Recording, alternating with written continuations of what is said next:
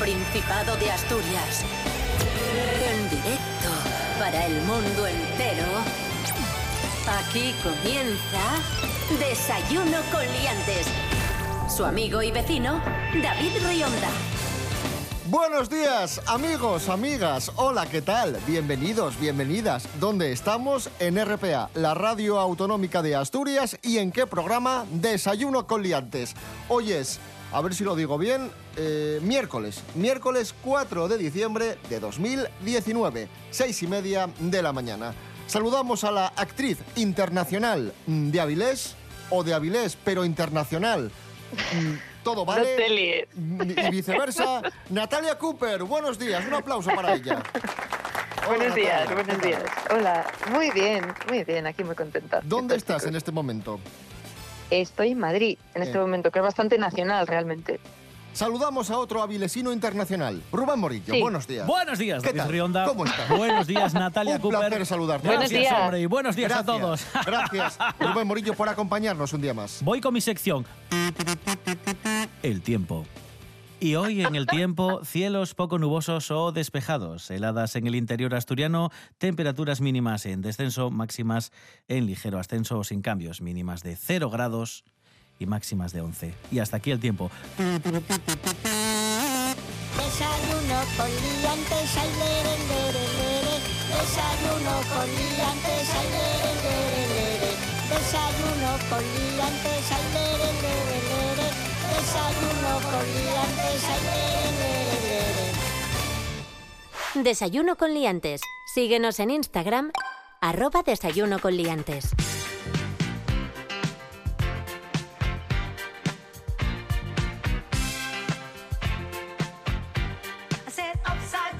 Comenzamos, amigos, amigas. eh, nos vamos a Gijón, donde ha sido detenido un hombre por orinar en la puerta de un bar tras negarse a pagar las cervezas. Esto sucedió el fin de semana en, en un bar de la Avenida de Portugal. Toma el hombre de 33 años era vecino de Oviedo. Y esto es curioso, porque era vecino de Oviedo y marchó a Gijón a Liala. A Liala Pues- bien parda. Yo, mi teoría es que le han puesto, dijo, una cerveza y le pusieron Cruzcampo. Y de ahí todo lo demás se desencadenó, por supuesto. Este señor mío, esto no es cerveza, no se la voy a pagar. Y además tengo muchas ganas de hacer pis por la concentración de agua que tiene esta, no sé. O a lo mejor, a lo mejor tomó las cervezas, dijo no pago y dijeron en el bar, pues ahora las devuelve. Qué más raro. Yo viví una situación en plena calle, también en Gijón, y era muy divertido porque, bueno, muy divertido. Había un marrano que estaba meando entre dos contenedores y un niño desde la ventana, en un segundo, me imagino que también ayudado por su padre, que era el que le indicaba, gritaba.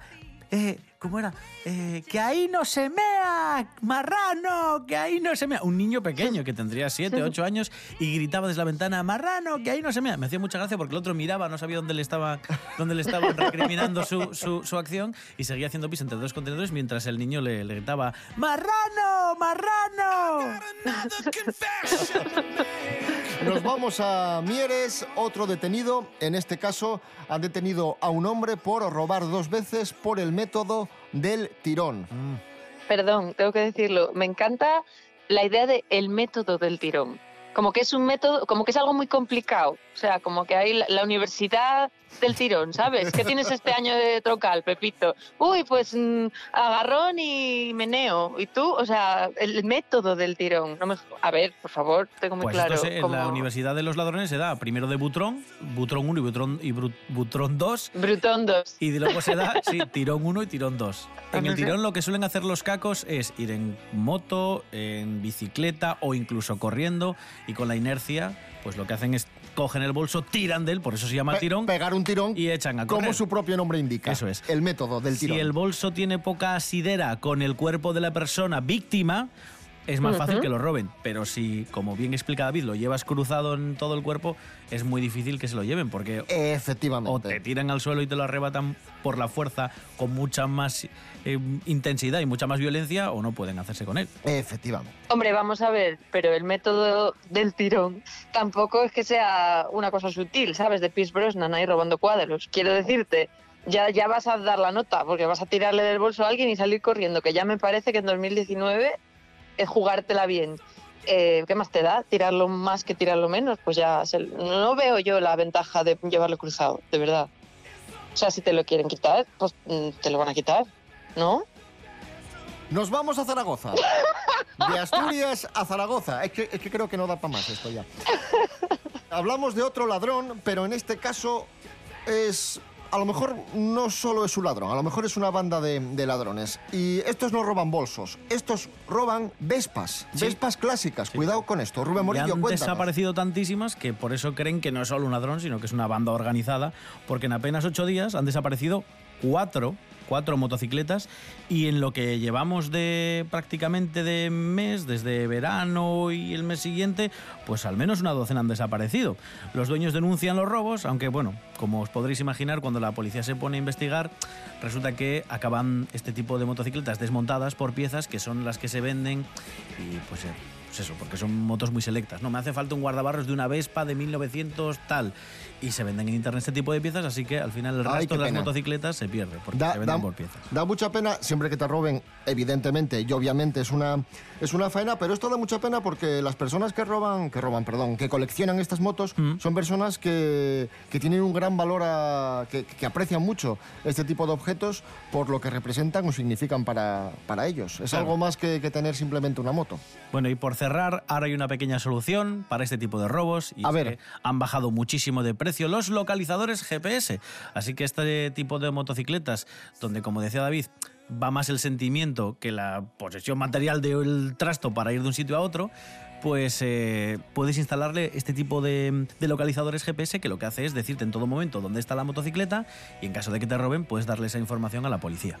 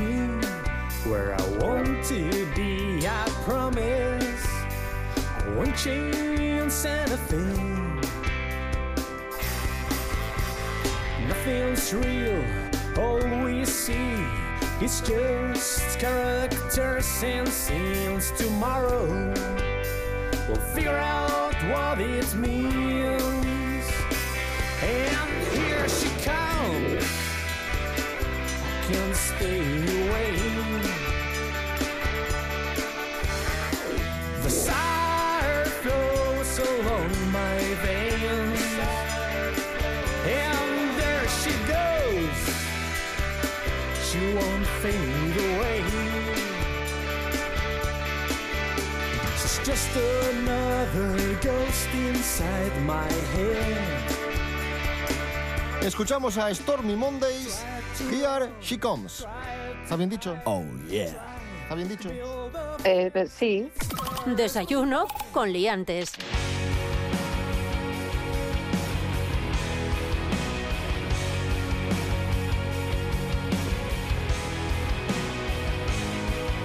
Continuamos amigos, amigas, esto es Desayuno Coliantes en RPA, la radio autonómica de Asturias, y a continuación vamos a desayunar una hamburguesona. Mm. Una gran hamburguesa, concretamente la mejor de Asturias, Yeah. Que se come en Gijón. Sí. ¿Qué lleva esta hamburguesa? ¿Qué lleva la mejor hamburguesa de Asturias? Lleva, ojo, eh, lechuga, tomate, cebolla morada, ¿Hamburguesa lleva? cheddar. Sí, sí, espera, ahora te Vale, vale. Crema de, ca- eh, crema de cabra, qué rico el queso de cabra, por Dios. Y Crema de cabra. Un poquitín de jalapeños y cebolla caramelizada. Y la carne es doble carne de pulled pork barbecue, ¿vale? O sea, Toma ya. doble Oh, yeah. carne pulled pork carne mechada, no me liéis. con barbacoa. Y esta es la mejor hamburguesa que se hace en Asturias, como dice David, en Gijón, en concreto en el- la cervecería Arde Lucus, y va a ser la que nos represente hoy en la final nacional. De hamburguesas, concurso de La final hamburguesas. nacional de y qué? vamos a ganar de, De concurso hamburguesas. de hamburguesas. Claro, El concurso de hamburguesas. Me estáis diciendo que hay un concurso nacional de hamburguesas. sí, sí, Sí. sí. Me dejáis picueta. O sea, pero. Y es en Madrid donde estás tú. Ah, ahí, lo dejamos. Ahí lo dejamos.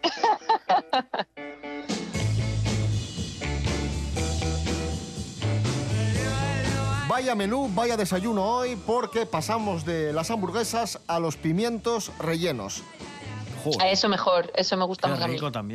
Del sí. 6 al 9 de diciembre, es decir, este fin de semana, se celebran las fiestas de los pimientos rellenos en Blimea, declaradas de interés turístico regional.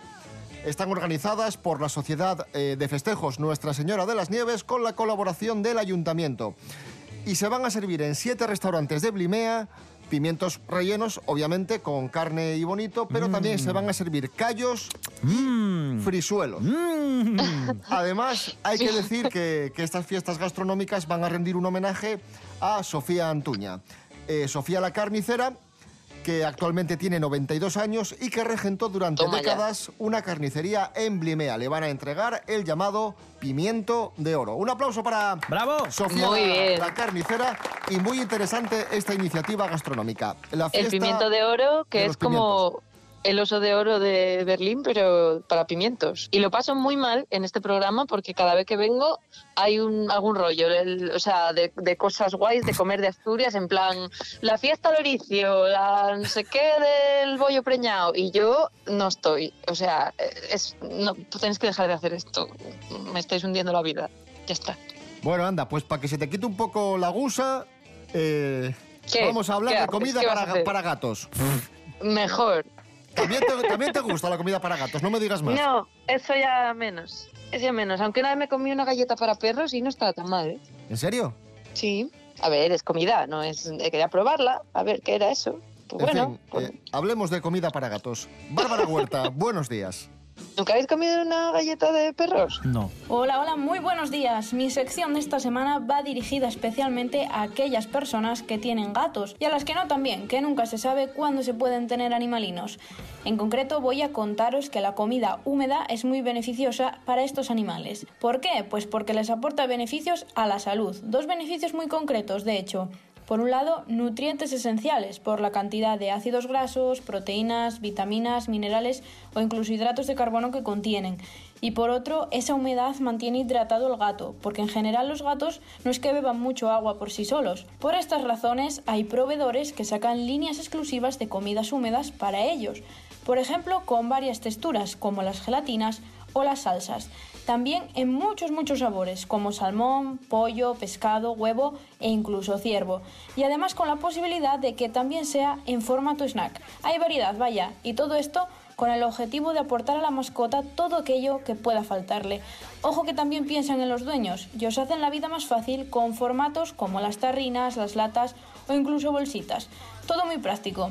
Así que bueno, aquí os dejo unos consejinos para que cuidéis a vuestros gatos y resto de animales. Y ahora que se acerca la Navidad, no compres, adopta. Que sobre esto también podemos hacer una sección larga. Hasta la próxima semana. Júpiter su gran mancha roja a través de ventana. Nunca has tenido un sueño imposible de alcanzar.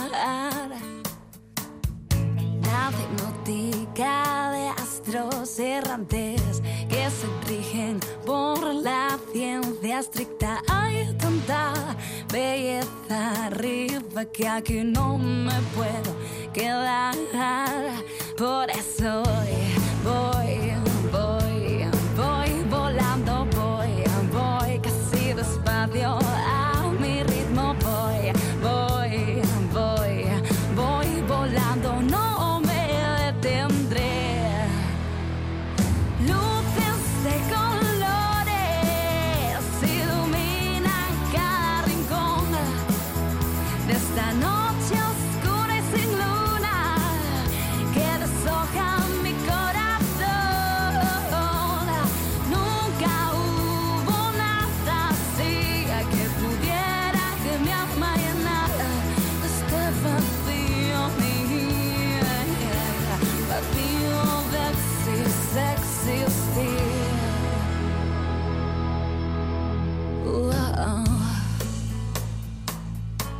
Ahí sonaba nuestra amiga Laila Swan y la canción Júpiter.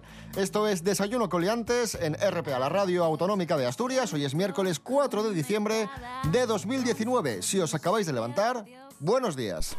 Desayuno con liantes en WhatsApp. Tus anécdotas, opiniones y cantarinos en el 644 32 90 11.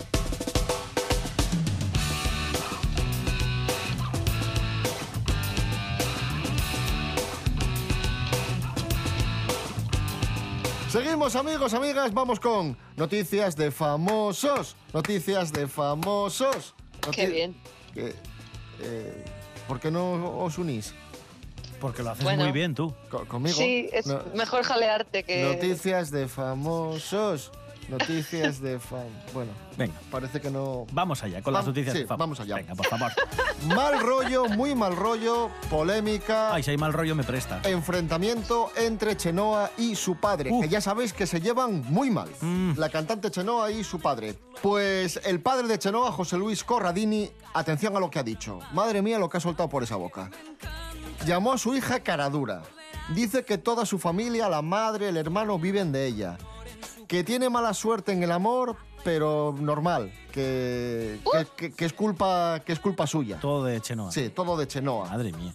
y que rompió con la fa- co- que- y que rompió en su día con Bisbal porque Sí. se enfrentaron las familias. Hay que cogerlo con pinzas porque esta es la versión del padre que ya sabemos que desde el comienzo de la carrera eh, de Chenoa, cuando se hizo mundialmente conocida, eh, el padre ya andaba no diciendo cosas muy bonitas sobre su hija. Además con ese apellido tan, tan de persona de, que nos de fiar, ¿eh? Corradini, Corradini. A mí me suena a... Ah, mafia, ¿no? a- a- sí, a que tengo aspiradoras que no funcionan o algo así.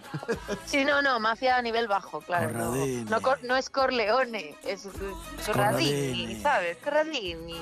Sí, es como compré un coche de segunda mano y no arranca. Sí, ¿Quién te, eso. ¿Quién te lo vendió? Corradini. Oh. Eso. Porque si te lo En vende, plan, si te lo ¿de qué vende? Paco, ¿De quién? De Corradini. Sí, sí, no sé. Eh, mecheros de plata que luego no son de plata. ¿Quién, ¿Quién los vendía? Pues los tenía en el maletero un tal Corradini. A eso suena. ¿Sabes? No es de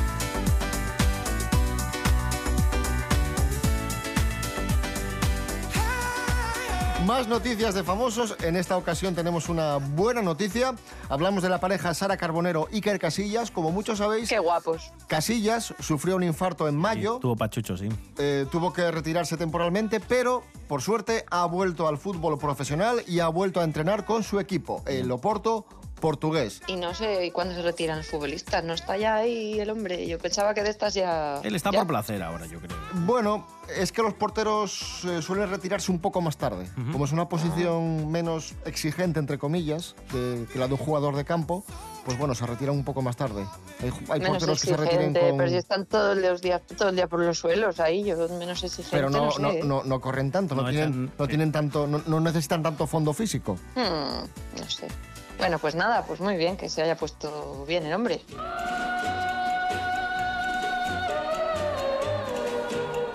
Bueno, José Bono sigue dando que hablar con sus eh, memorias, ha desvelado secretos de Don Juan Carlos, anécdotas, vivencias y ahora también ha desvelado secretos de Doña Leticia. Jorge Aldeitu, buenos días. Muy buenas amigos, hoy os vengo a hablar de José Bono que acaba de publicar su tercer libro de memorias, que habéis escuchado bien, ¿eh? el tercer libro de memorias, no sé cuántas, cuántos libros de memorias va a publicar, pero bueno, va a ser un poco una enciclopedia porque en este se centra sobre todo en sus conversaciones con el rey Felipe y doña Leticia. Y entonces, claro, tiene, tiene mucho jugo, tiene mucho jugo este libro.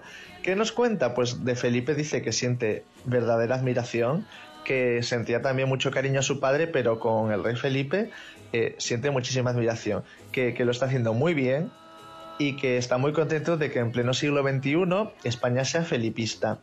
De Doña Leticia no habla tan bien, que ahí es por donde han salido muchos titulares de prensa, porque en el momento que, que dices algo jugoso, ahí está la prensa para plasmarlo. Y es que no, no se refiere a ella como si fuese la reina, que en realidad lo es. Eh, cuenta cosas como que él tuvo una conversación con Zapatero en el que la estuvieron criticando un poco y dijeron que los cuentos de hadas o se representaban bien o eran ridículos. Y es que, según dicen ellos, eh, Leticia decía sentirse como una ciudadana más y debido a su puesto no debería sentirse así. Lo que se habla muy bien de ella es que tras una cena de, gala se formó un corrillo con la presidenta de Argentina, Cristina Fernández, el expresidente del Congreso como es él, con doña Leticia, alguna que ministra, y también eh, le lanzaron una pullita a doña Leticia diciendo que casándose con Felipe, que se metió directamente en una jaula de oro. Y la respuesta de Leticia es que asumía con todo y que estaba completamente enamorada y es lo que movía su vida. Así que se casó por amor y eso le digna muchísimo. Eso sí, pronto se unió al corrillo Felipe y lo primero que le dijo doña Leticia fue, Bono está criticándonos. Ole por Leticia. Un saludo amigos.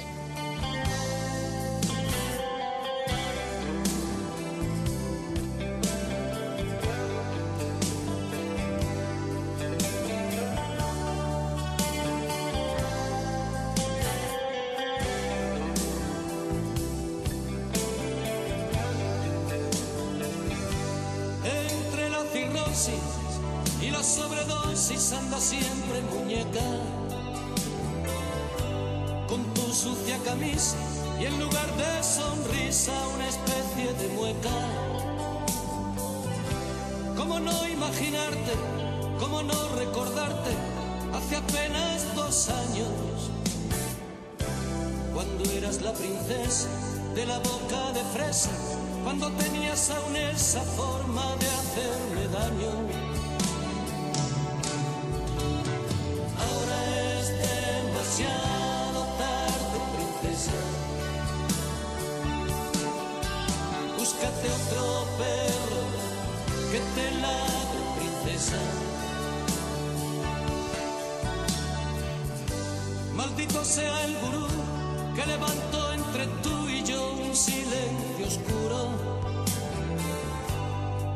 ya solo sales para decirme vale, déjame 20 duros. Ya no te tengo miedo, nena, pero no puedo seguirte en tu viaje. ¿Cuántas veces hubiera dado la vida entera porque tú me pidieras llevarte el equipaje?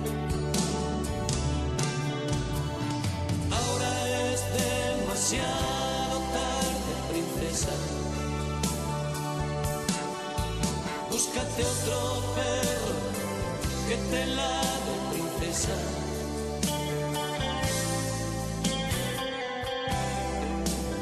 Joaquín Sabina, Princesa. Ahí estaba sonando en Desayuno Coliantes, RPA, la radio autonómica. Seguimos avanzando en esta mañana, en este desayuno, y tenemos que empezar a dar ya noticias de Navidad porque la tenemos a la vuelta de la esquina. ¡Ay, qué susto me! Sí. es que me gusta a mí la Navidad, hombre. Pues esta noticia no te va a gustar. Es navideña, pero es un poco desagradable. Y es que Es dete- Grinch. Mm, bu- Bueno, p- por ahí va la cosa. Sí. A ver, a ver, a ver. Un centro comercial despide a un Papá Noel por hacerse fotos inapropiadas junto a los clientes. Rubén Morillo nos amplía esta información. Es muy ¿Eh? fácil. Contactaron a este Papá Noel, un señor que se llama Gary Howe, tiene 69 años. Y en principio todo normal, pero los gerentes del centro comercial comienzan a ver fotografías en el perfil de este señor en las redes sociales donde aparece haciéndose fotografías con clientes del centro comercial mm, muy feas. Eh, en una ¿Cómo, de- cómo feas? Pues mira, por ejemplo, en una aparece este Santa Claus tocándole los pechos a una señora. Ay. Eh, posiciones lascivas, eh, en fin, no apto para un Santa Claus. Un Papá Noel libidinoso. Eso es. El clásico fetiche de Santa Claus. Y bueno, entonces oye, lo que hicieron en el centro comercial-. Lo que hicieron los responsables del centro comercial fue eh, apartarlo, porque no lo iban a dejar ahí, para que siguiese haciendo fotografías. Y han buscado un sustituto. Así que nada. me gusta como eufemismo para a la puta calle. o sea,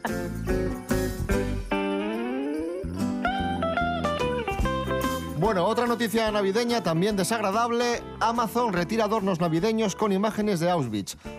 Eh, resulta que, que el museo, el Auschwitz Memorial, el museo dedicado a preservar la memoria del campo de concentración nazi, pues ha criticado en un tuit unos adornos navideños que lanzó Amazon, pues eh, alusivos al campo de concentración. Y ante la aluvión de críticas recibidas, Amazon ha retirado inmediatamente estos productos de, su página web. Y la reflexión que nos hacemos es la de siempre. En un trabajo en grupo, en un lanzamiento, en el lanzamiento de un producto en el que hay tantas personas involucradas y sobre todo una multinacional, no hay nadie en la cadena que diga, oye, esto la va a liar. Se nos ha colado esto. A no ser que se busque a propósito, claro. A veces lo hay, pero no se le hace caso y ya está, porque es que, ¿sabes? Depende de, la, de que la persona de rango más alto lo crea conveniente. Y a veces esa persona no es la más lista. Eh, no digas por qué. Entonces, no, no, eso pasa. Pero sí, la verdad, vaya desafortunado.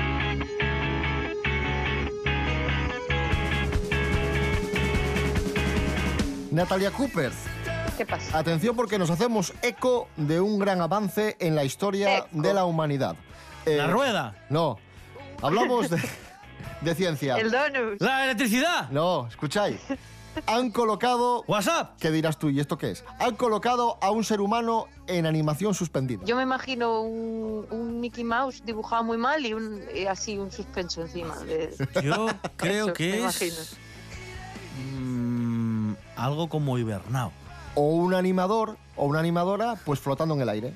También. También. O una persona muy contenta dando palmadas en las camas elásticas. Yo es que me suena a... re- Eso es ¿Qué? para mí perfecto. Quiero pensar que es reanimación suspendida y me suena como... Como en las películas del espacio cuando te hibernan. ¿Y por qué no lo descubrimos ya lo que es? Sí, porque... Descubrámoslo. Esther Rodríguez, buenos días, cuéntanos. Hola, ¿qué tal? Muy buenos días a todos. Pues sí, David, como bien dices, han colocado a un ser humano en animación suspendida por primera vez en la historia. Pero claro, os preguntaréis en qué consiste esta técnica. Mira, os cuento. La animación suspendida está pensada para ser utilizada en personas que corren el riesgo de morir desangradas y han sufrido un paro cardíaco. Es decir, que están entre la vida y la muerte. Por tanto, utilizan esta técnica que enfría rápidamente el cuerpo de una persona y reemplazan toda su sangre por una solución salina de baja temperatura para que así su actividad cerebral se detenga casi por completo. Después trasladan al paciente al quirófano y ahí los cirujanos tienen dos horas para operar antes de que el cuerpo del paciente se caliente y se reinicie el corazón. Una complicación del procedimiento es que las células de los pacientes pueden dañarse a medida que se calientan después de la cirugía. Sin embargo, lo que está claro es que han hecho un logro histórico en medicina, porque hasta ahora esta técnica nunca se había aplicado a seres humanos. Muchas gracias, hasta la próxima.